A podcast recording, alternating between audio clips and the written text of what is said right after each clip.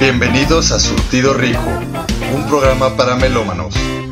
Bienvenidos.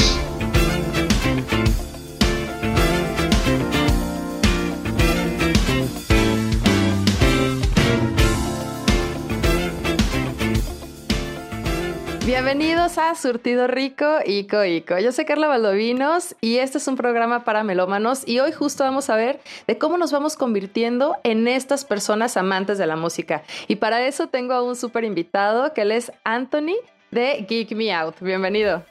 Hola, muy buenas tardes Carla. Muchas gracias por invitarme a tu espacio. No, al contrario, un gusto y sobre todo porque eh, voy a hacer una pequeña presentación de quién eres. Nos conocimos a través de escritores mexicanos que pueden escuchar algunos podcasts ahí en Raíces Culturales, pero Anthony, aparte de tener este gusto por la literatura, también es músico. ¿cierto? Así es, ya tengo alrededor de unos 14 años dedicándome a, cantar y pues la música es una de, de mis pasiones. Eso está súper padre. ¿Qué tipo de música te gusta?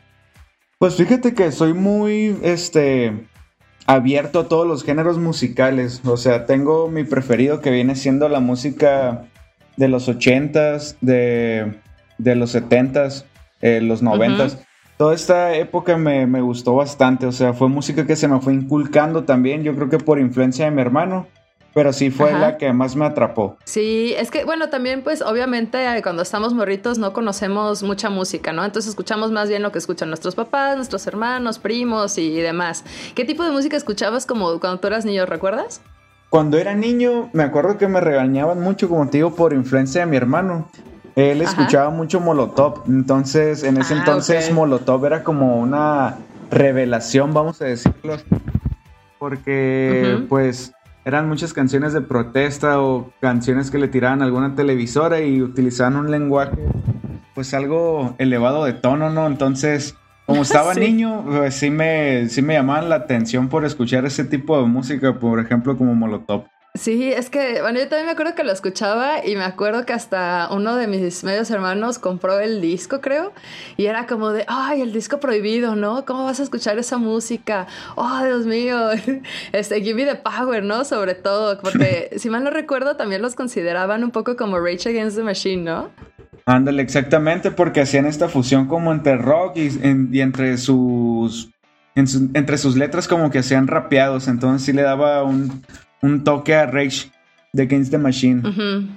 Sí, eso estaba cool porque escuchábamos como más este rock, ¿no? Eh, por ejemplo, en inglés escuchabas, no sé, ¿qué te, escuchaba, ¿qué te gustaba escuchar? Pues uno de los grupos que me atrapó hace mucho fue, fue Molly Crew. Eh, Molly Crew, The Leppard, The Skid Row. Como que toda esta onda del glam me llamaba mucho la atención porque era como un hard rock, pero también el estilo estaba interesante. Y era como el pop de ese entonces, porque era lo que más sonaba, ¿no? Sí, totalmente de acuerdo. Aparte, aparte era que era una fusión, ¿no? Entre todo lo. Eh, pues ahora sí, como dice tal cual la palabra, ¿no? Un glam rock. Porque sí era un rock, pero estaban todo el tiempo como súper pintados y incluso se me hacía como, bueno, ahorita ya viendo lo de más adulta, como un poco andrógino el estilo, ¿no? Que ahorita de repente es de, ah, ya vieron que la nueva hada madrina de Cenicienta va a ser este, es un hombre y demás.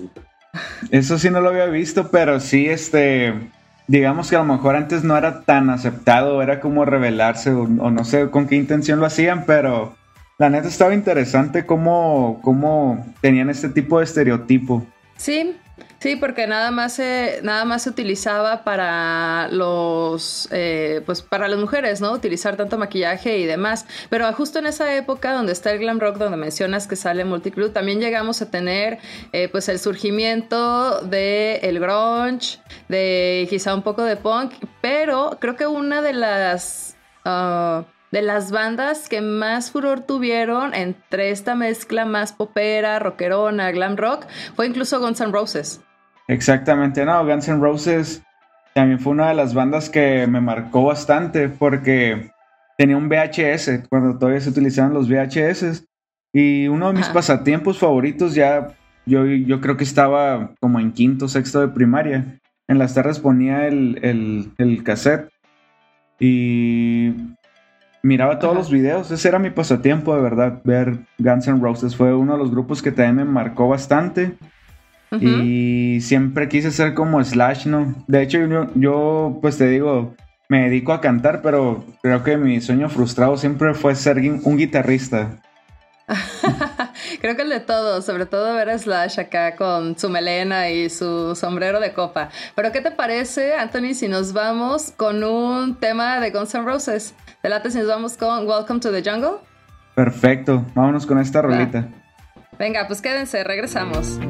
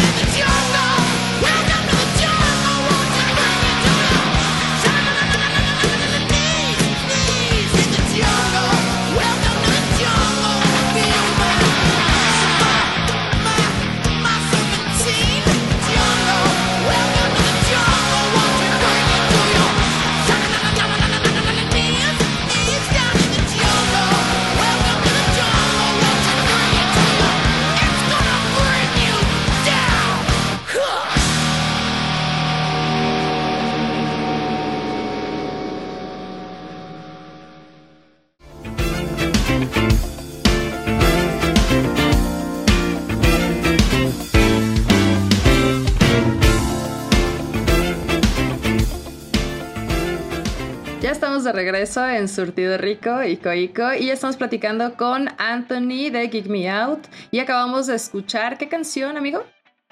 Era Welcome to the Jungle de Guns N' Roses. Sí, porque estábamos viendo qué música escuchábamos como al inicio que nos llamó a conocer mayor música. Sí, pues como te decía, fue una de las bandas que me marcó bastante, yo creo que entre mi infancia y adolescencia. Eh, y sí, como te digo, fue mi sueño frustrado querer ser como Slash. sí, es que yo creo que a todos, también era como, digo, hablando ya como del lado de, de, las féminas, creo que también teníamos cierto crush con él, ¿no? Bueno, también con Axel Ross, por supuesto, antes de que ya regresara con no sé, muy extraño, pero yo creo que a todos nos gustaba también muchísimo y tenían bastante talento. Incluso, eh, ¿cuál era el video en el que sale Slash haciendo su super solo épico?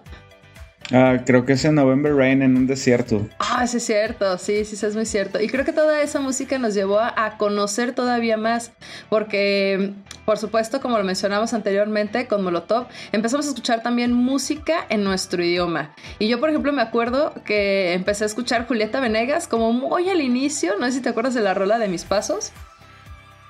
No, no recuerdo esa canción. Tengo muy presente, pues, la de Si quieres andar conmigo de Julieta Venegas.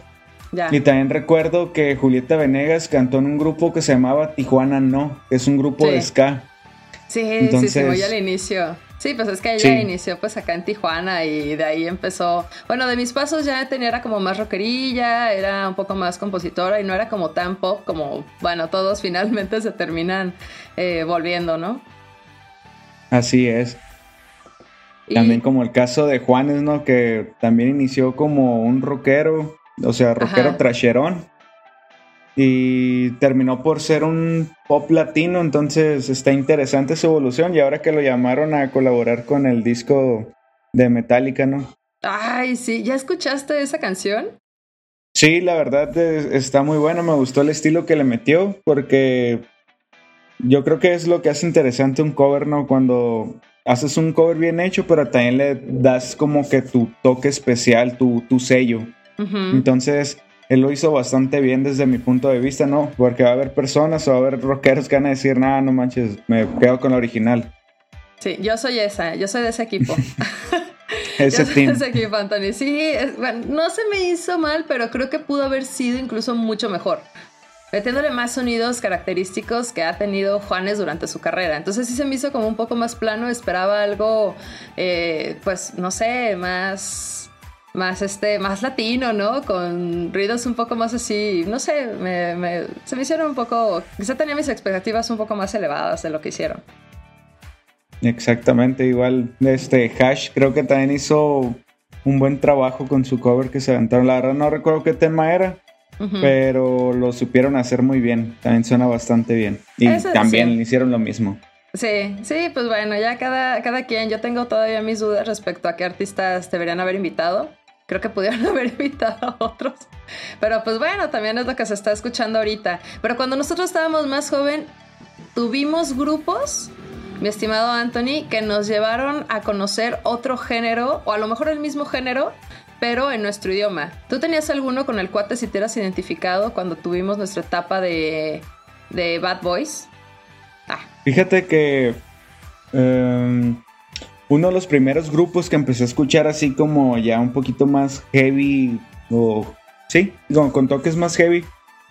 Fue de los primeros fue Mago de Oz, Saratoga, este Rata Blanca, fueron bandas que a mí me influenciaron bastante, o sea, yo cuando empecé a escuchar ese tipo de grupos eh, o sea, a mí me ganó totalmente porque influenció bastante en la manera de, de mi carrera, vamos a decirlo así. Yo nunca pensé que iba a ser vocalista pero se me dio y tuve la oportunidad de estar en varias agrupaciones de, heavy metal y power.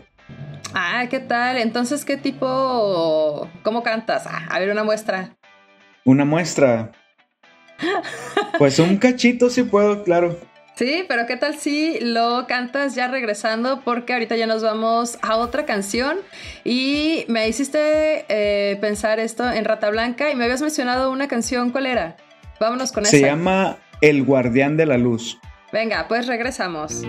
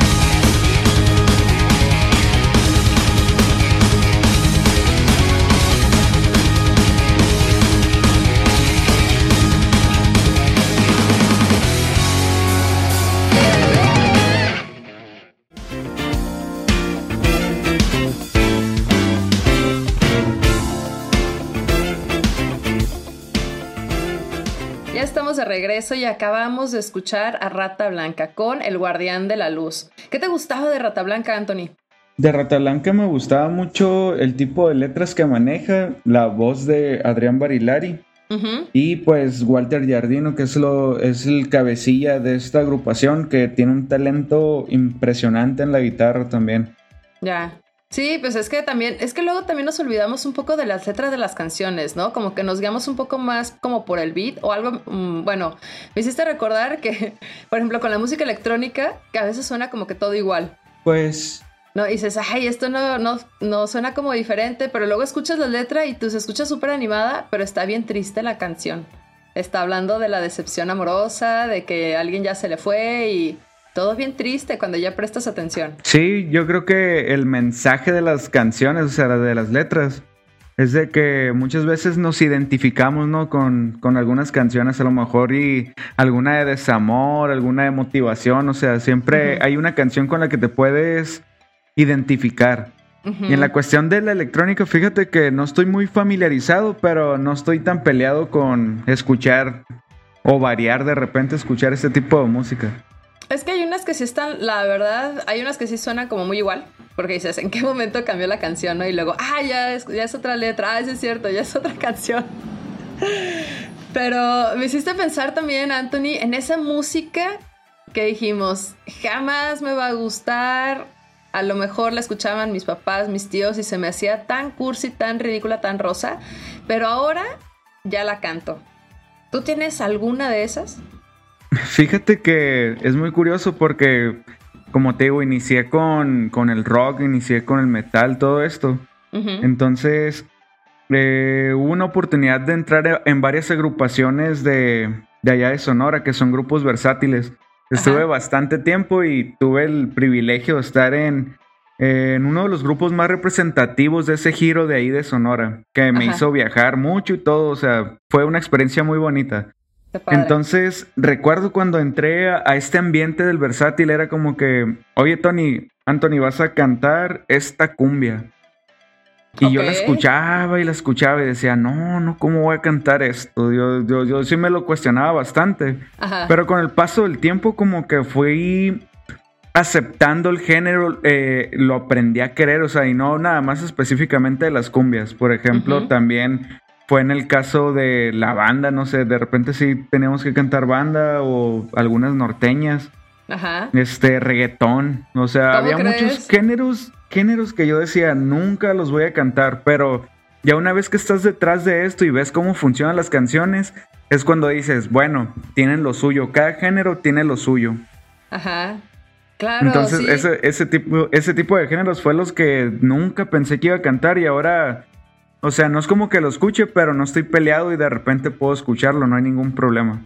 Ah, pues eso está padre, porque luego sí hay, ah, hay pues personas que dicen, no, a mí la verdad no me gusta ese género de música, e incluso llegan a irse de lugares o de fiestas o lo que haya sido por la música, porque dice, no, o sea, a mí no me gusta eso, suena horrible, mejor me voy porque no estoy dispuesto a abrir mi oído. Y creo que es justo algo de lo que queremos lograr aquí, que todos podamos escucharlo, porque todos los géneros tienen lo suyo, tienen sus características que nada más hay que darle como una oportunidad, ¿no?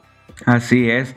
Pues en este caso también, o sea, en esta etapa me gustó mucho, por ejemplo, Cristian Castro, Luis Miguel, Carlos Rivera, que también miré que en este tipo de, géneros como pop, baladas, boleros, tienen, tienen una calidad impresionante que digo, wow, o sea, para mí también ya son como que parte de mi formación.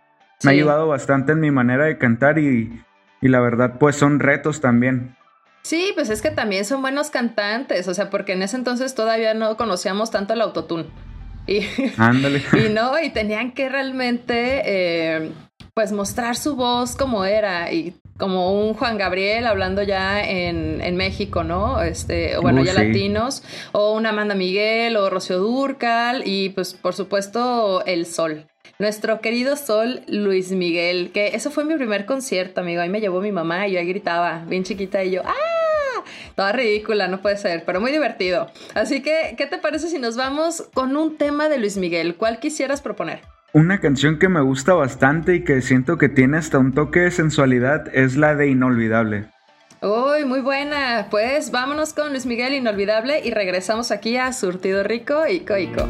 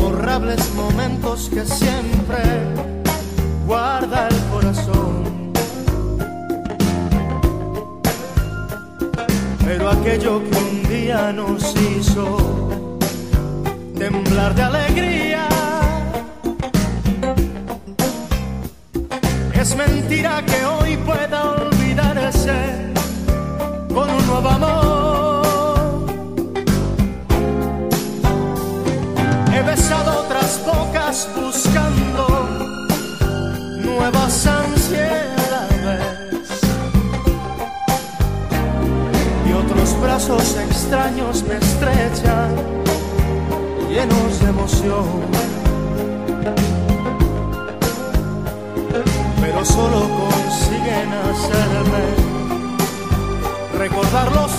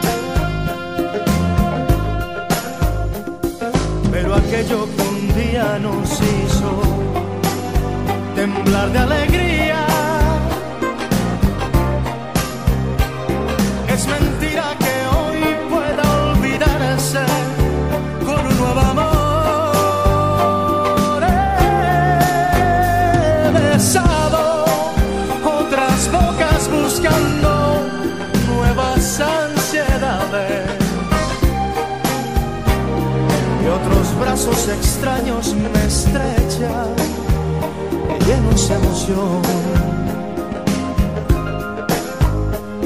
Pero solo consiguen hacerme recordar los tuyos.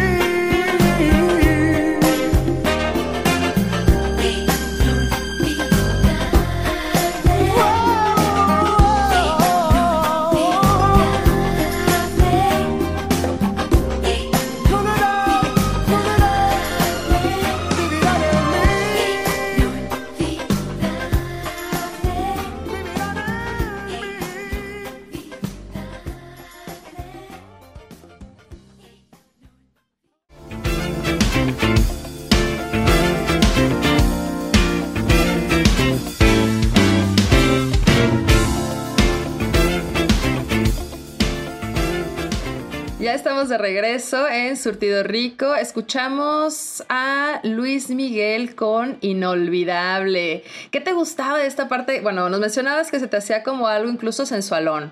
Sí, este, al momento de escuchar el saxofón, el toque, como está tocada la canción, así como lenta y aparte eh, el color de la voz de Luis Miguel, pues es muy bonito, ¿no? Y aparte como matiza y le da intensidades a la canción y se siente que la, pues vaya, que la está sintiendo la canción. Como que se mete en este papel de, de que no te puedo olvidar, busco a alguien con quien olvidarte, pero no puedo. ¿Llegaste a dedicar esta canción? Fíjate que no, pero sí al escucharla como que siempre me, me llamó. No, no me tocó. no, o todavía, todavía no me ha tocado. ¿Cuál ha sido la canción que has dedicado? Una canción que he dedicado es una canción de fobia, fíjate que se llama Hipnotízame. Ok, sí, sí la conozco. ¿Cómo no? Porque también este, ¿cómo se llama el vocalista que también todo mundo, pues sí, sí tuvo como bastante, no me acuerdo del nombre de este, de este vocalista, pero también se me decía que cantaba chido. Estaba pues bastante interesante su concepto, ¿no? Aparte hablando un poco del rock que sucedía en, en México. Exacto. Pues la verdad no recuerdo el nombre, pero también Fobia fue una de las... Bueno, en sí el rock mexicano a mí me gusta bastante y en sí en español también. Me hiciste recordar este video de Azul Violeta, donde oh, salían acá como medios extraños. ¿Cómo se llama? Ay, ¿cómo se llamaba? Eso me olvidó. Oh, no puede ser. Pero bueno, eso también estaba padre. Y fíjate que hay un género que yo pensaba que solamente era para bailar para bailar, que es la salsa, porque creo que este es otro que cuando vas creciendo empiezas a ir a fiestas y la ponen porque dicen, pues vamos a bailar. ¿A ti te gusta bailar salsa? ¿La has cantado, bailado? Sí, fíjate que en el versátil me tocó pues aprender a cantar salsa porque tiene también su toque, tiene su manera de cantarse. Y también la salsa me gusta bailarla. Yo creo que más solo, pero se ha intentado ir a clases este, de salsa para bailar con pareja. Ya. ¿Y qué tal? Oye, pero a ver, ah, dijiste algo. Estuviste en un grupo versátil. Sí, estuve en un grupo versátil. Fíjate, eh, como te digo, fue algo que me enseñó bastante. Eh, pues muchos viajes, este, conocer otros géneros y a disfrutar la música en sí fue lo que me dejó a mí, ¿no?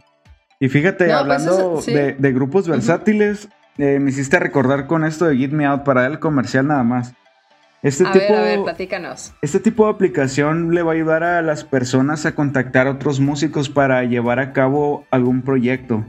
Por ejemplo, este, que tengan los mismos ideales. Prácticamente les guste lo mismo, porque hay veces que encontramos músicos, pero mm, a lo mejor no cumplimos las expectativas o él no cumple las expectativas con lo que estamos buscando. Entonces, esta aplicación va a ayudar bastante en este sentido. O sea, sería como conócete entre varios músicos para que a lo mejor puedas armar un proyecto en conjunto. Exactamente, y todo se va a manejar a través de una lista de canciones.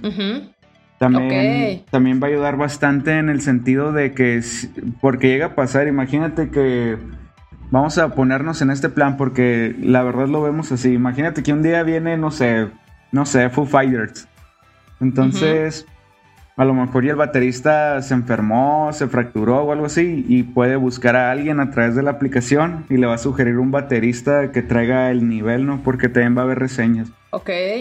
O sea, van a tener como una, pues bueno, va a estar como filtrado, ¿no? Por así decirlo, o clasificados dependiendo de, del nivel de experiencia, del género que toquen. Así, es, sí. Ok. Oye, eso es padre. Entonces se llama, recuérdanos cómo se llama la aplicación y dónde la encontramos. Se llama Get Me Out y va a salir a mediados de septiembre. Todavía sigue en proceso de desarrollo.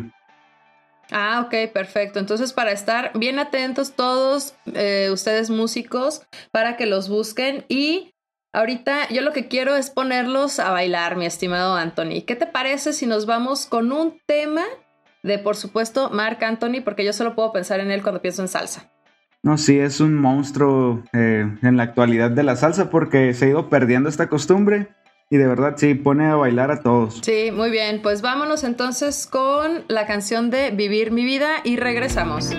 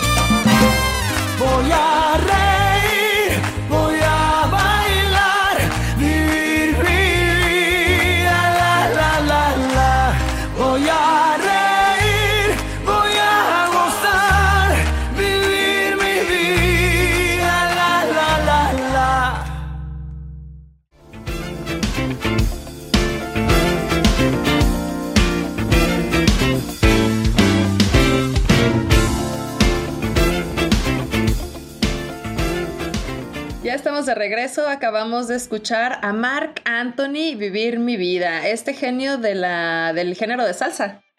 Así es, de la salsa y ahorita pues ya hace más colaboraciones, ¿no? Con artistas actuales. Hasta con Daddy Yankee ya se aventó ahí un dueto. Pues es que con todos, ¿no? O sea, ya ahorita como lo que está de moda es el reggaetón, pues todo el mundo empieza con eso. Como, como que el músico que está de moda, ¿no? Es el que empiezan a tomar pues las diferentes, en las diferentes décadas para hacerse como una pequeña renovación, ¿no? Y aprovechar esa popularidad que está teniendo para poder estar otra vez en el mercado. Así es, porque si no aceptan, este, eh, digamos como que lo que está, pues prácticamente que es novedoso, ¿no? Hay muchos artistas que tienen que apegarse a, a este tipo de géneros para seguir trabajando, porque si se quedan estancados o cerrados en el sentido, ay, ya, ya no quiero, yo no quiero tocar este tipo de géneros o yo no quiero colaborar, nada. Puede que, que sí se queden ahí estancados porque ellos prácticamente sí viven de eso. Sí, pues es que es justo lo que mencionábamos ahora con el disco de Blacklist de Metallica. Exactamente. O sea, tiene que seguir renovándose a pesar de que eh, hicieron una mención de que van a generar un nuevo disco, pero bueno, ¿qué es lo que está ahorita de moda? ¿Qué es lo que podemos hacer? Bueno, hay que aprovechar esta oportunidad que estamos de aniversario con este disco que rompió y que hizo un antes y después de Metallica. Entonces, pues hay que aprovecharlo, ¿no? Para renovarlo, siempre estar como muy constantes también en redes, porque ahorita como todo es tan rápido, pues ahorita estás de moda, pero mañana ya no. Exactamente. Sí, y fíjate que, Antonio, algo que me estás diciendo y que me llama mucho la atención, porque uno de mis sueños frustrados ha sido ser una corista de grupos versátiles. ¿Para ti cómo fue de esa experiencia? Fíjate que ha sido una experiencia muy bonita. Como te digo, tuve la oportunidad de conocer todo Sonora, Sinaloa, por, por estar viajando con el grupo versátil. Este, aparte de que es un, de que es una experiencia muy buena, siempre te estás divirtiendo y prácticamente te pagan por divertirte y transmitir también esa alegría a la gente. No, es que eso está padre. Digo, también como músico, porque luego, ah, bueno, algo que yo he escuchado es de que, ay, es que los que están en un grupo versátil son como músicos frustrados, ¿no? Pero yo creo que te da también un poco la experiencia, porque sigues haciendo música, y te hace eh, vivir esa experiencia de que puedas tener como tus giras, ¿no? Sí, fíjate que ahorita que mencionas eso, a mí el versátil, como te digo, me ha enriquecido en, mi, en mi formación como vocalista, porque eh, tenemos proyectos que son de power metal, rock, entonces aquí ya como que lo que has aprendido lo puedes también este lo puedes este, meter en, este tipo de, proyectos también. Ok, como utilizando ciertas notas, a lo mejor de otros géneros musicales para enriquecer tu proyecto. maneras de cantar, porque ahorita ya se da mucho lo de la fusión, no es como que voy a llegar rapeando, no, tampoco, pero